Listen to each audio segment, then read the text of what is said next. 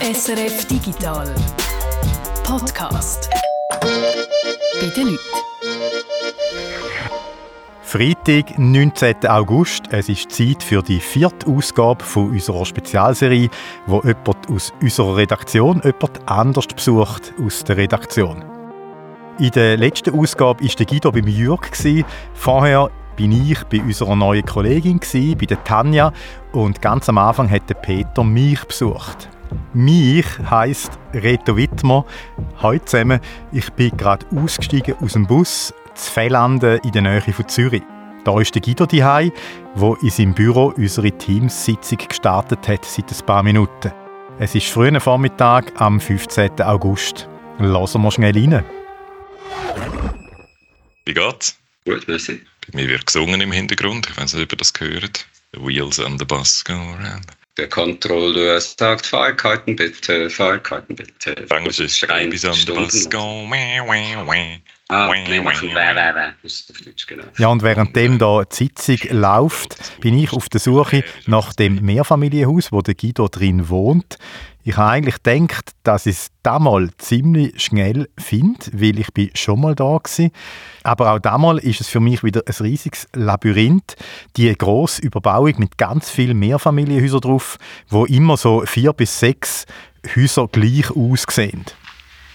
Ich versuche es jetzt mit der Navigation. Nach links abbiegen, um auf Unterdorfweg zu bleiben. Da hat es einen Wegweiser. Auf beiden Seiten steht öffentlicher Fußweg. Hey, ist das verwirrend. Da noch irgendein Metallverarbeitungsbetrieb. Ich bin sicher wieder völlig falsch gelaufen. Es gibt eben, glaube Abbiegen auf Wissstraße. Aha, links. Nein, jetzt geht es noch weiter. Krass. Ich finde es wieder wirklich nicht. Es ist unglaublich. Ah, ja, da kommen sie. So, jetzt kommt es gut. Kind am Skaten. Die Tür ist offen. Gehe ich einfach mal rein. Ja, und dann bin ich die Stegen rauf, in den ersten Stock. Im Teams hat der Jürg gerade erzählt, was er heute vorhat. Ich schaue weiter mit diesen Standortdaten. Es ist schwierig, in der Schweiz etwas zu finden. Ich habe so einen Artikel noch gefunden, der das mal international bzw. auf die USA hin angeschaut hat und dort alle Firmen, die die Daten sammeln, angeregt Dann habe ich geschält. Und Die Leute bei mir also- Jetzt äh, muss kurz ich machen, ich mache einfach weiter. Okay. Könnt ihr schnell untereinander selber noch absprechen und ich äh, gehe am Reto aufmachen. Bis gleich. dann. Hallo. Ich habe ein Kind gehört. Hoi. Der Kleine hat einen Nucki im Maul, kann gar nichts sagen jetzt. Also. Kein Nucki im Maul hat Tanja, wo immer noch im Teams ist und dort dem Jürg erzählt, an welchem Thema sie dran ist. Ich bin immer noch ein bisschen in dem E-Sport-Thema und vor allem das Sponsoring schaue ich mir an. Das ist sicher das Problem, dass die Schweiz zahlen. Ja, Das die Schweiz ist einfach noch ein bisschen hinten drin, wie immer. Mhm. Mhm. Dann sind sie abgelenkt worden von etwas, wo auch mir dann in ein paar Sekunden im Büro vom Guido wird auffallen.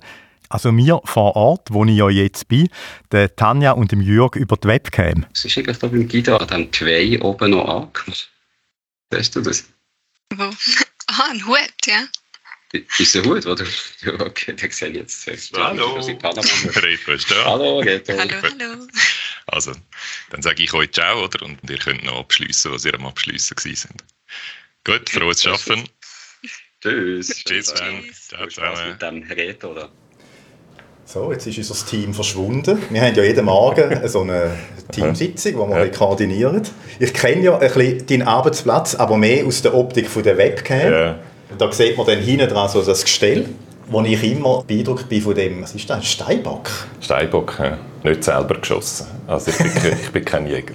Mich hat letztens jemand aus dem Publikum gefragt, ob ich ein Jäger sei. Hat jemand das im Hintergrund von einem Fernsehbeitrag gesehen, das Grey, und hat dann ein Mail geschrieben, er muss jetzt fragen, ob ich ein Jäger sei. Das sei ein recht beeindruckender Steinbock. Und, so. und dann Ja. habe ich ein bisschen hin und her plaudert mit dem. Ich habe den in einem ja, einem Trödelladen, ist glaube ich ein übertrieben, so ein Antiquitätengeschäft im Zernetz, habe ich den gesehen, das Geweih, und habe es dort gepostet. Und der ist irgendwann in den 90er Jahren, glaube ich, irgendwo im Engadin äh, geschossen worden. Wenn man jetzt sich die Mühe würde machen könnte man das möglicherweise herausfinden, wer den geschossen hat, weil es werden nicht so viele Steinböcke, vor allem in dieser Größe, geschossen. Da muss man also ein erfahrener Jäger sein und glaube ich, jahrelang warten, bis man dann darf einen schiessen Ich habe einen Peider getauft. Und auf einem Geweih ist es noch ein wunderschöner Hut drauf. der ist, glaube ich, Sommer gebraucht. Panama-Hut seit dem Sommer habe ich den. ich bin jetzt offiziell alt. Wenn man den anlegt, wird man gerade so zehn Jahre älter. Es sieht gut aus, aber man fängt dann gerade so an stehen mit so den Händen hinter dem Rücken und es bewegt sich ein bisschen langsamer. ich bin ja nicht das erste Mal da. Ich habe auch schon dein Büro gesehen, aber nicht so, wie es jetzt heute ist. Ich bin also wirklich gerade komplett beeindruckt, weil das ist ja auch der Ort, wo du streamst, oder? Also ja. gemütlich gamen mit Guido. Und du hast jetzt eigentlich nur unsere Teamsitzung gemacht und du hast aber vier LED-Panels. Jetzt weiß ich auch, wieso dass dieses Bild immer so super ist. Also du bist ja, richtig super bisschen, ausgeleuchtet. Vier sind ein bisschen übertrieben jetzt für einfach ein Teams-Meeting. Da würden zwei auch langen. Aber wenn ich streame, dann habe ich da hinten die Greenscreens. Oder? Da kann ich da so einen, einen Greenscreen rauffahren. Die ganze Wand hinten abdeckt und dann nehme ich die Licht da so ein hindern und die sind dann eigentlich nur für den Screen, oder? Dann die Hälfte der Lichter tut einfach die Screens schön gleichmäßig ausleuchten und zwei sind vorne, die dann mich schön gleichmäßig ausleuchten. Darum hat es da so viel Licht und Ursprünglich waren wir noch das Zweite, wo den Stream gemacht haben. Und in der ersten Pandemiephase haben wir das alles heim müssen verschieben oder? und haben darum ein bisschen aufgerüstet. Licht heim. Und das, was vorher auf zwei Standorte verteilt war, ist jetzt sozusagen bei mir zusammengezogen, weil ich es jetzt allein mache. Dann drei Monitore, die Vollüberblick. Ja, genau. Das ist wirklich sieht professionell aus, wie ich es natürlich von dir auch erwartet hätte. Zum Arbeiten finde ich lange eigentlich zwei Monitore. Da ja. brauchst du nicht unbedingt drei, aber zum Streamen brauchst du drei. Oder? Du hast auf einem Monitor das Game, auf einem Monitor hast du so das Studio sozusagen, dort wo du siehst, was rausgeht.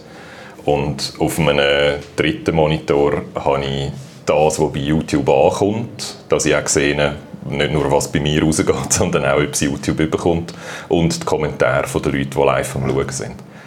Weil das das Lässige ist an einem Livestream, dass Leute jetzt gerade schauen und die ganze Zeit mit mir interagieren. Das heißt, ich muss dann immer auf drei Sachen gleichzeitig schauen eigentlich, oder? Auf das Game, dass ich kein Seich spiele nach links, um die Technik im Griff zu haben und nach rechts, um äh, zu sehen, was die Leute sagen und mit ihnen schwätzen. Da hinten hat es noch ein Trainingsgerät. Eine Rudermaschine, ja. Ist das mehr Dekoration oder kommt es häufig zum Einsatz? Seit diesem Jahr ist sie wieder so zweimal in der Woche im Einsatz. Vorher ist sie eine Weile lang, eigentlich seit meinen Eltern, der Otis, seit er auf die Welt gekommen ist, vor ein mehr als drei Jahren, ist sie stiefmütterlich behandelt worden.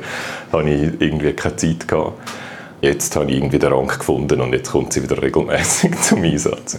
Man sieht sie in, in so Calls, oder? Man sieht sie so im Hintergrund. Und ich werde immer wieder darauf angesprochen, weil sie leicht wie eine Guillotine aussieht.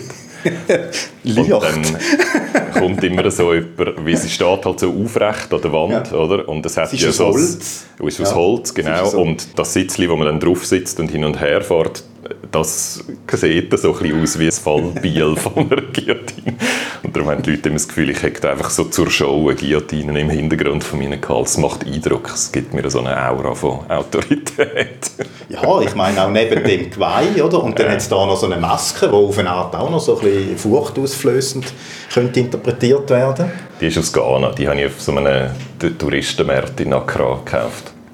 Es ist noch faszinierend, die Fahrt hier da tut man eigentlich aussteigen in so einer Aglo-Gemeinde und mhm. geht dann auf den Bus. Und dann ist man plötzlich auf einer Hauptstraße, wo mhm. Felder nebendran sind. Ja. Der, aber der Bus hat, da sieht man selten, eine eigene Spur und blocht mit gefühlt 120 km pro Stunde. und dann steigst du aus und dann bist du eigentlich doch wieder ein bisschen Aglo, weil es ist dann ja so eine grosse äh. Überbauung, wo äh, vor zehn Jahren wahrscheinlich eben auch Feld war. Fällande wächst stark wegen Leuten wie mir, die aus der Stadt rausziehen, weil sie sich nicht mehr leisten können, in der Stadt zu wohnen oder die keine Familienwohnung finden in der Stadt da war eigentlich Industriegebiet gewesen, da wo wir jetzt sind in dem Neubau. Das haben sie dann müssen umzonen, weil es niemand hat kaufen, kein Industriebetrieb. Hingegen Wohnungsbau, da hat es Bedarf gegeben und dann haben sie es umgezogen. Aber ich bin gerade direkt neben der Landwirtschaftszone und das ist so grosser industrieller Gemüseanbau, der da stattfindet. Also wir haben da Fenchel und Böllen sind jetzt da gepflanzt worden, das Jahr ein Haufen in der Gegend. Letztes Jahr war es mehr Kabis. Gewesen wo dann die Hälfte versoffen ist im Hochwasser vom letzten Sommer. Also da ist wirklich eins von diesen Feldern ist ziemlich vollständig geflutet von der Glatt, die da gerade nebendran ist. Der Bus ist, das ist eine sehr befahrene Straße. Zu so Stoßzeiten ist dort damals Stau. Also es ist so ein bisschen Auto-Country, wo wir da jetzt sind. Die Leute kommen und gehen mit dem Auto am, am Morgen. Und halt auf, in die Stadt oder auf Zürich. Also es ist immer noch näher. Man kommt so in 40 Minuten oder so, wäre ich an meinem Arbeitsort. Und hätte jetzt vorher, als ich noch in Zürich gewohnt habe, 10 Minuten weniger gehabt. Also es ist, auch, es ist immer noch recht, recht näher. Du hast ja lange in der Stadt gewohnt, also eigentlich seit wir uns kennen, bist ja. du in, in, Zürich. Wobei aufgewachsen bist du nicht in der Stadt. Oder? Ich bin in Wetzikon aufgewachsen, wo noch ein bisschen weiter da im Zürcher Oberland ist und das, von dem her kommt es mir da sehr bekannt vor. Oder? Felland ist kleiner als Wetzikon, aber vieles ist ähnlich. Oder? Ähm, gegen Ende von meinem Studium bin ich dann auf Zürich gezügelt und seither dort gewesen, also sehr lange in Zürich gewesen. Und wäre, glaube ich, gerne in Zürich geblieben, wenn es möglich gewesen wäre, eine Wohnung zu finden, die gross genug ist und schön genug ist für die ganze Familie. Und es ist einfach zu teuer. Es ist grauenhaft, wie teuer die grossen Familienwohnungen sind in Zürich. Kann man sich nur leisten, wenn beide arbeiten. Sonst geht es nicht. Und du bist ja auch sonst auf eine Art sehr stadtzürcherisch, oder? Stichwort Fußball, der Verein. ja, jetzt haben wir ausnahmsweise mal ein schönes Jahr gehabt und jetzt geht Leiden wieder los, von der, so wie es aussieht. Von dem her, ja, ich bin lange immer ins Stadion gegangen und hatte lange eine Saisonkarte gehabt und habe dann irgendwann nicht mehr mögen, weil es ein bisschen zu viel Leiden war. Und habe darum die grossartige Meistersaison nur aus der Distanz äh, mitbekommen. Also jetzt wieder so aufs Anführungszeichen Land raus.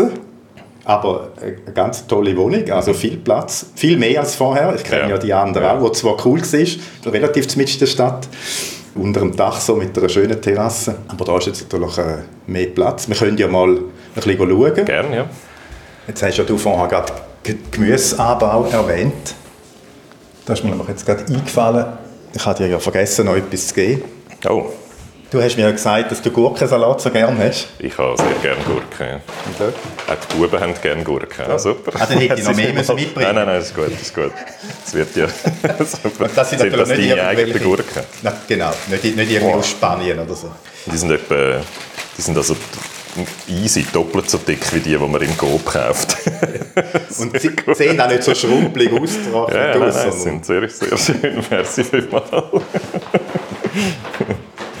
Ja, wir können sonst mal da hinten schauen. Das ist da das Reich der Buben. Das ist im Moment verhältnismäßig wenig Chaos. Ah. Das, das, ist eigentlich okay. so das Wichtigste, so ein Ikea-Möbel, wo man kann so Kisten rein und rausschieben und damit das Zeug aufräumen Was erstaunlich gut geht. Jeden Abend räumen wir auf und dann ist alles wieder schön in seiner Kiste versorgt und da hinten pfuset es. Das ist toll, die haben so ein bisschen wie ein eigenes Wönigli. Das ist von der Architektur her so gedacht gewesen. Ursprünglich haben sie das eigentlich als so eine Generationenwohnung machen, dass da so Eltern oder ein älterer Teil wohnt oder Teenager oder so. Es wäre sogar gedacht gewesen, da eine Kochnische einzubauen und dann haben sie gesehen, dass vor allem Familien mit kleinen Kindern einziehen und haben dann glücklicherweise entschieden, dass eine Kochnische vielleicht ein bisschen gefährlich ist mit Dreijährigen. Und dann kommen wir auf die Loggia raus, wenn du magst. Mhm. Das ist angenehm. Ja. Da hat es richtig Bäume. Ich schaue in den Wald hinein eigentlich. Ein bisschen, ein bisschen Ahorn und äh, japanisch, ein japanischer Krise und äh, Reben. Mit wo, Trauben dran? Wo Trauben hängen, ja, wo, wir, wo wahrscheinlich schön süß werden. Und wo einfach bis jetzt die Wespen noch nicht entdeckt haben. Ich hatte es also schon gehabt, dass die Wespen gekommen sind und das alles leer gegessen haben in einem Tag hoffen wir, dass es Ernte gibt das Jahr. also das ist auch sehr cool. Es ist fast ein eigener Raum nochmal da, so für ja. den Sommer. Ja, es ist schön da. Oh, jetzt können wir Besuch über. Hi. Hi. Oh, das Telefon. Ah, das ist das Telefon. Ich glaube, es soll das Telefon sein. Hat es auf schon voll im Griff. Smartphone, deine hm. Buben sie nutzen einfach so alte Geräte von mir und schauen dann so YouTube-Kids vor allem dort drauf und können das beide schon bedienen und haben so eingeschränkte Zeit einfach, was dann mit der Zeit abstellt. Der Älter kann schon so gezielt Sachen auswählen und dann Also auch schaut es dann auch mehr oder weniger. Und er ist mehr so einfach dann drauf hämmern, bis wieder etwas passiert. Manchmal schaut er auch das ganze Video auf dem Kopf, weil das Gerät irgendwie so liegt, dass das Gerät nicht merkt, dass es die Tab drüllen Ist es denn jetzt schon schwierig, mit dem Smartphone haben, dass wieder aufhören? Ja, ja. Das ist ja so da, wo alle Eltern drüber klönen. Ja, sehr. sehr. Es ist einfach ein faszinierendes Teil offenbar. Und es kommt immer so irgendetwas Schönes, Leuchtiges, Farbiges raus. Es macht lustige Töne. Sie finden Kanäle interessant, wo man selber nur denkt, oh nein, nicht schon wieder der. Manchmal kommt es gar nicht so darauf an, was genau drauf läuft. Hauptsache es läuft irgendetwas. Und ja, ja, es ist dann manchmal, nicht immer, aber manchmal legen sie es sogar auch selber weg, wenn es irgendwie langweilig wird. Aber manchmal ist es auch richtiges Drama, wenn man es nicht wegnehmen muss. Jetzt haben wir gerade eine Chance. Wir gehen inside. Bye bye. Machen wir da mal die Schiebetüren zu. Die Schiebetüren zu. Können wir weiterreden? Dann können wir noch ungestört schwätzen. Gut. Wir sind ja fünf Personen in der Digitalredaktion. Zwei davon haben Geschichte studiert, sind Historiker. Das ist Ja. mir wieder so bewusst worden, als ich auch jetzt wieder gelesen habe, ähm, äh, Jörg, seine Geschichte. Ja. Was war bei dir die Motivation gewesen, zum Geschichte zu studieren? Ich habe es einfach spannend gefunden an der Kante schon und hatte dort einen guten Geschichtslehrer. Gehabt. Ich habe glaube entschieden zwischen Mathe und Geschichte. Das ist so, glaube ursprünglich der Entscheid. Stutzmäßig wäre es wahrscheinlich gescheiter gewesen, Mathe zu studieren. Dann würde ich jetzt wahrscheinlich irgendwo in einer Bank arbeiten und gut verdienen. ich habe dort aber so einen reinen, so einen ganz unstrategischen, ich wollte einfach das studieren, was mich interessiert, Entscheid gefällt und darum Geschichte gemacht. Ich finde es eines der interessantesten Fächer, die man studieren kann, weil es sich mit uns selber beschäftigt und wo wir herkommen und was wir so getrieben haben äh, vor kürzerer oder längerer Zeit.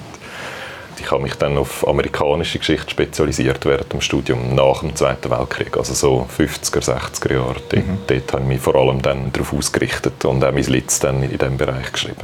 Geschichte, was die Menschheit so getrieben hat oder treibt, ist das auch, wenn man das studiert hat, dann momentan treibt die Menschheit ja irgendwie mehr als auch schon, hat man das Gefühl, oder verrückteres.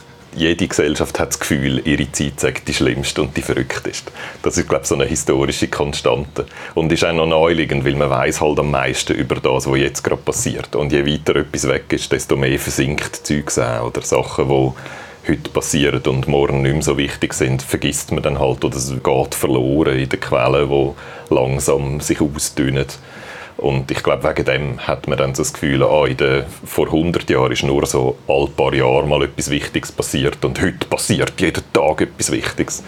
Das hat einfach so mit Distanz zu tun, glaube ich. Wenn man äh, historikerisch Geschichte studiert hat, dann ist man auf eine Art entspannter mit so aktuellen Entwicklungen, weil man vielleicht so ein bisschen den Gesamtrückblick hat und es mehr kann einordnen Ich versuche manchmal so ein bisschen den Blickwinkel einzunehmen ja, als Journalist und gerade als Journalist in einem Gebiet wie unserem, oder, wo man glaube schon kann sagen, dass wir in so einer ganz wichtigen historischen Umwälzung mit drin sind, aber wo man dann auch in so ein Hyperventilieren kommen oder, und alles wichtig finden und jeden Tag finden, ah, jetzt ist wieder eine Zeitenwende und jetzt ist wieder etwas ganz Zentrales passiert. Und dann tut manchmal der, einfach die Erfahrung gut, oder? dass es wahrscheinlich nicht alles wird Bestand haben und dass man sich an alles jetzt in 100 Jahren wird, wird erinnern. Also so ein bisschen das zurücklehnen und nochmal durchschnaufen und überlegen, ob das jetzt wirklich wichtig ist, das finde ich noch hilfreich manchmal. Und ich glaube, hoffe ich eigentlich auch, ist auch etwas, was ein Publikum schätzt, oder? Dass, dass nicht immer alles gleich wichtig ist, sondern dass man manchmal auch etwas einfach vorbeiziehen lässt. Ja, ich denke, das machen wir schon in der Redaktion so ein bisschen einordnen und nicht gerade, da ist wieder die nächste Sensation. Ja. Und wir haben natürlich 16 Jahre, gibt es ja die Redaktion schon, die ganzen technischen Entwicklungen sind teilweise schon krass gewesen, was da alles passiert ist. Ja. Smartphones als Beispiel ist in dieser Zeit neu gewesen, wo wir schon haben können darüber berichten. Social Media haben wir angefangen darüber zu schwätzen, wo das noch niemand gewusst hat, was das ist und was das soll. Also wir haben schon sehr so ganz grundsätzliche Umwälzungen können begleiten, oder? Und das ist lässig. Ich glaube, das passiert einem nicht häufig als Journalist, dass man in so einer grossen Umwälzung drin steckt, oder? Manchmal hat man vielleicht als Journalist auch so das Gefühl, man berichtet so ein bisschen über das, was einfach die ganze Zeit immer passiert. Und es ist auch schon vor 10, 20 und 30 Jahren so passiert. Und bei uns sind schon äh, haben wir über Sachen können schwätzen, wo, wo vor zehn Jahren noch nicht, wo es einfach noch gar niemand daran gedacht hat oder niemand das gesehen hat, dass das mal kommt. Journalismus. Bei uns auf der Digitalredaktion sind viele so Quereinsteiger, mhm. nicht irgendwie Journalismus schon äh, 20 Jahre lang gemacht. Wobei der Jürg hat gesagt, er hat eigentlich das äh, Geschichtsstudium mhm. gewählt, weil ihm der Berufsberater gesagt hat, das ist super zum Journalist werden nachher ich hatte auch schon immer ein die Idee, gehabt, äh, in die Richtung zu gehen, habe dann einfach noch ein paar Umwege genommen. Wie sieht es bei dir aus? Hast du die Idee, Journalist, äh, so redaktionell zu arbeiten, auch schon irgendwie in der Kante gehabt? Nein, ich habe nie wirklich einen Plan gehabt. Ich bin sehr so, meine Karriere ist komisch umeinander meandert. Ich habe das naturwissenschaftliche Gimmick gemacht, das C also habe mich dort mehr so eben für Mathe und Chemie und so interessiert. Programmiert habe ich schon immer, oder? Also so Technik hat mich schon immer fasziniert, Computer hat mich schon immer fasziniert, seit, seit ich ein kleiner Bub war. Also das hat sich so ein bisschen durchgezogen, so das technische, naturwissenschaftliche. Und dann aber eben an der Kante haben mich plötzlich Sachen wie Literatur und Geschichte und so, also die klassischen Viel-Eis-Sachen haben mich angefangen zu interessieren. Eigentlich entgegen dem Typus, den ich gewählt habe. Und habe dann eben Geschichte studiert, also eigentlich wirklich so einen Rang gemacht und dann aber während dem Studium dann wieder anfangen mich für Computer interessieren, weil ich an einer Forschungsstelle geschafft habe, wo ich eigentlich hätte mich mit amerikanischer Außenpolitik beschäftigen und dann haben wir dort so Internetprojekte angefangen machen und ich habe dann an dieser Forschungsstelle angefangen lehren, Websites programmieren und Server administrieren und so. Und bin dann nach dem Studium habe ich eigentlich während dem Litschreiben gemerkt, dass eine akademische Karriere für mich glaube ich nicht in Frage kommt. Ich habe das wie es ist mir zu detailliert dann worden und das Publikum ist mir ein bisschen zu klein geworden. Ich hatte so die Vorstellung, zehn Jahre lang an einem Buch zu arbeiten, wo dann fünf Leute, die du alle persönlich kennst und an einer Konferenz mal getroffen hast, das sind die fünf, die du eigentlich dafür schreibst. Oder? Die Vorstellung hat mir einfach nicht gefallen. Es war mir so ein bisschen zu fest Einzelkämpfer. Gewesen. Und dann habe ich die Internetsachen so interessant gefunden, dass ich dann in die, die IT-Branche eigentlich übergewechselt bin, in eine Agentur gegangen bin, die Websites programmiert hat und, und so Sitzungszimmer, Buchungssystem für Banken und Versicherungen haben wir gemacht. Oder äh, ich habe Ticket Corner, den Online-Billett gekauft, die erste Version, die der Ticket Corner hatte, dort habe ich gebaut. Das war so mein grösster Kunde, den ich allein mehr oder weniger bedient habe. Also wenn ähm, ihr heute ein Ticket kauft bei Ticketcom, also ist eigentlich digital. Mehr, dann hat es nichts mehr von meinem Code dort drin, hoffentlich. Ich hoffe sehr, dass alles von dem rausgeputzt haben. ich habe dort noch so direkte Schnittstellen-Anbindungen müssen bauen an ihr Ticketing-System. Es hat dort noch keine Libraries gegeben, die man einfach nehmen können und wo so alles so nach Best Practices programmiert war. Ich musste alles selber machen. Von dem her hoffe ich sehr, dass nichts mehr von dem Code rum ist. Aber ja, das war ein grosses Projekt gewesen. und einfach mit dieser Agentur dort habe ich recht lange gearbeitet. Und dann bin ich aber irgendwann an einen Punkt angekommen, wo ich gemerkt habe, jetzt fehlt mir die formale Ausbildung. Oder? Jetzt fehlt mir, dass ich kein Informatikstudium habe. Wenn ich noch ein grössere, ein komplexere Projekte machen will, dann fehlt mir einfach so die Grundlagen und habe dann gemerkt, jetzt müsste ich entweder nochmal eine Ausbildung machen oder mich speuzt so in die Richtung Projektleitung. Dort, wo man dann einfach weiß, wie es läuft, aber es nicht mehr selber muss machen Und auf das hatte ich keine Lust. Gehabt. Und dann habe ich etwa ein Jahr lang nochmal ganz grüne Wiese gemacht und überlegt, was könnte ich dann stattdessen machen. Und dort ist dann Radiojournalismus rausgepoppt als Ergebnis von so einem langen Prozess, wo ich auch mit einem Coach zusammen, mit einem Berufsberater äh, versucht dann so ein bisschen systematisch zu überlegen, was finde ich interessant, was würde ich gerne machen, was für eine Art von Job würde ich gerne machen, was kann ich gut, so. Und aus dem heraus ist Radiojournalismus gekommen und das ist dort eigentlich recht unrealistisch gewesen, dass das wird klappen, oder? Weil ich bin eigentlich schon zehn Jahre älter als die meisten Radiojournalisten, die anfangen oder? und die mal zu einem Lokalradio gehen und sich so die ersten Sporen abverdienen. Das machen viele schon, während sie noch in der Schule sind, zum Teil sogar, oder, oder noch studieren. Und ich bin ein bisschen alt für das und habe dann aber trotzdem einfach mal angefangen, habe ein bisschen eine Ausbildung gemacht, habe beim LoRa in Zürich, so ein alternatives Lokalradio, habe ich eine erste Sendung gemacht, weil dort mehr oder weniger kann reinlaufen und senden, wer will. Also es ist sehr so das pure Gegenteil vom, vom, vom SRF. Und dann ist die Stelle ausgeschrieben worden und ich hatte einfach Glück gehabt und bin im richtigen Moment am richtigen Ort gewesen. Also unheimlich Glück und unheimlicher Zufall, dass ich das geworden bin, wo ich jetzt bin. Etwas, wo ich wollte werden, aber wo die Chancen, dass ich es dann schaffe, eigentlich recht klein sind. Da deckt sich dann eigentlich ab dort so ein bisschen mit, auch wie ich angekommen bin, mhm. also der Zufall. Ja, total, ähm, total. Vorher jetzt nicht, also bei mir ist es wirklich einfach, ich habe noch eine Stelle eigentlich gehabt, hat mir aber nicht mehr so gepasst und dann habe ich es Inserat gesehen und habe mich beworben und du hast richtig systematisch eigentlich analysiert. Das passt zu dir, finde ich, weil du bist äh, recht analytisch. ja. ja, es ist also, schon so, wie ich normalerweise Sachen angehe. Es ist aber, also es ist dann in dem, während dem Jahr ist es ein ganz, ganz schwieriger Prozess gewesen, weil es ist dann nie so einfach, wie es dann im Nachhinein tönt, oder? Man ist dann, also ich habe dort immer so Aufzüge machen, wieder irgendeinen Test oder irgendetwas, irgendeine Liste müssen machen oder so und bin häufig dann zu dem Coach gegangen und habe eigentlich fast schon Angst gehabt davor, was reden wir jetzt dann wieder darüber, weil ich immer noch nicht weiß, wo ich hin will, oder? Also es ist dann schon über Monate hat sich einfach so hingezogen und ich habe so das Gefühl gehabt, es, passiert nichts, ich mache keinen Fortschritt, nichts ändert so, so ein Druck, da muss jetzt ja, genau. mal etwas kommen. Und es sollte jetzt ja. etwas kommen, es sollte jetzt endlich die Idee kommen, wo dann klar ist, wo ich hin will und die kommt einfach nicht so, oder? Wo dann irgendwann einmal nicht an oberster Stelle, sondern an so zweiter oder so Stelle Radiomoderator auf so einer Liste drauf gestanden ist, hat, ist irgendwann der Moment gekommen, wo plötzlich es hat so angefangen Klick machen und wo ich wie gemerkt habe, nein, das macht, alles macht Sinn, oder? Ich habe als Kind sehr gerne Radio gelesen, habe nicht damals unter der Bettdecke SRF 3, also DRS 3 gelesen und so nachgeschwätzt und so da, wie wenn ich Radiomoderator wäre. Ich habe Musik gerne, ich habe eine Audio-Engineer-Ausbildung gemacht mal, also ich kann so arbeiten mit Mikrofon und mit Ton gerne. Ich habe generell einfach dich hören und gerne und arbeite gerne mit Sachen, die tönen. Geschichte ist ein Studium, das viel nachher in Journalismus geht, weil es eigentlich so etwas Ähnliches ist, einfach auf eine andere Zeitspanne. Also es hat dann plötzlich so sehr angefangen Sinn machen. Aber es ist lang gegangen, bis es Klick gemacht hat. Da rechts, da steht noch ein Grill. Bist du so der klassische Hipster, der am Grill kocht und den Rest macht dann aber die Frau? Nein, ich bin der Koch vom Haushalt. Ich bin eigentlich der Line Cook, der Brunch Cook. Ich mache den Morgen und den Nacht. Den Mittag mache ich selten. Den macht eigentlich in der Regel meine Partnerin, weil ich meistens am Arbeiten bin. Dann.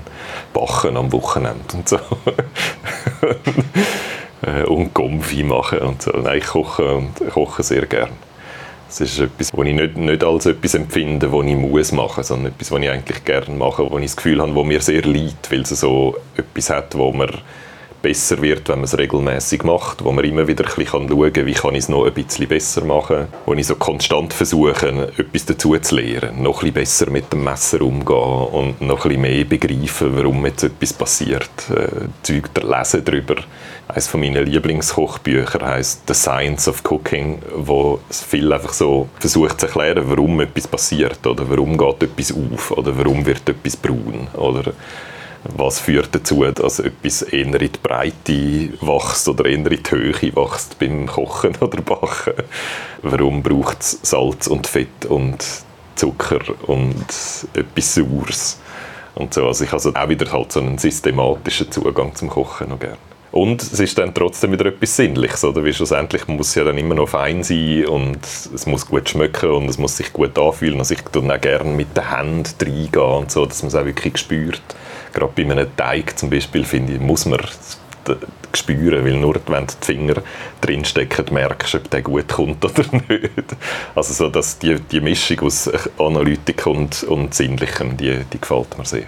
Du hast da Familie. Wir haben ja die Buben schon gehört vorher, jetzt sind sie ja. wieder drin. Der Entscheid, so Familie und Kind, ist das auch ein analytischer Prozess bei dir? Oder ist es da mehr einfach, äh, ja, jetzt ist es halt? Ich habe lange gebraucht, bis ich parat war. Ähm, ich bin eigentlich eher ein alter Vater, so, äh, im, im Vergleich zu, zu anderen.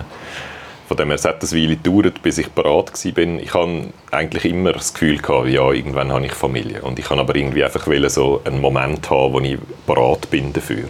Und ich habe es, glaube ich, ein bisschen segmentiert. Ich habe mich eine Weile lang eher so auf Karriere konzentriert und jetzt bin ich eher so am Punkt, wo ich mich eher auf die Familie äh, äh kann, kann fokussieren für mich persönlich stimmt das noch sehr, weil ich glaube, viel, wenn so gerade junge Eltern so einen super Stress haben, ist, weil sie wie beides gleichzeitig probieren zu machen. Einerseits am Punkt im Leben sind, wo sie ein bisschen beruflich möchten vorwärts kommen und dann gleichzeitig auch noch Kinder haben, die halt alles dominieren, oder? Sie sind die, die den Takt angeben. Und bei mir ist das eher so ein zeitversetzter und durch das finde ich es eigentlich noch entspannter, als ich befürchtet habe mir hat mal ein, ein Arbeitskollege vor langer Zeit gesagt, der Zeitpunkt ist nie richtig und wenn du auf den richtigen Zeitpunkt wartest, dann machst du es nie. Also von dem her, und da hat er total recht äh, mit dem. Das ist auch so ein Sprung ins Ungewisse, wo man irgendwann einfach muss wagen muss, wenn man dann, wenn man dann will. Was mich aber freudig überrascht hat, eigentlich, ist, dass man für alles Zeit hat. Es ist für mich nie so etwas gewesen, wo so auf einen Schlag alles anders ist sondern man hat eigentlich für alles sehr viel Zeit, sich wieder darauf einzustellen, auf eine neue Situation. Zuerst mal, Schwangerschaft geht halt eine Weile, oder da hat man schon sehr viel Zeit, um sich so mental darauf vorzubereiten, auf den Moment, wenn es dann da ist. Und auch dann, wenn das Kind mal da ist, macht es einfach noch nicht viel, oder am Anfang schlafen es eigentlich vor allem. Und dann hast du wieder wahnsinnig viel Zeit, um, sich auf, um dich auf die neue Situation einzustellen dann passiert die ganze Zeit etwas, sie verändern sich die ganze Zeit und kommen wieder neue Fähigkeiten über, aber es geht eigentlich recht langsam und durch das hast du immer Zeit, dich wieder einzustellen darauf. Und natürlich, wenn ich jetzt heute mein Leben vergleiche mit vor drei Jahren, dann ist es natürlich total anders. Also so im Rückblick ist es schon eine extreme Änderung, aber man gleitet so rein, oder? Und durch das finde ich, ist es sehr machbar. Ich bin einfach immer müde ja, das ist so das, das, was am schwierigsten ist, genug Schlaf zu finden. Der richtige Zeitpunkt zum Kind zu bekommen gibt es nicht.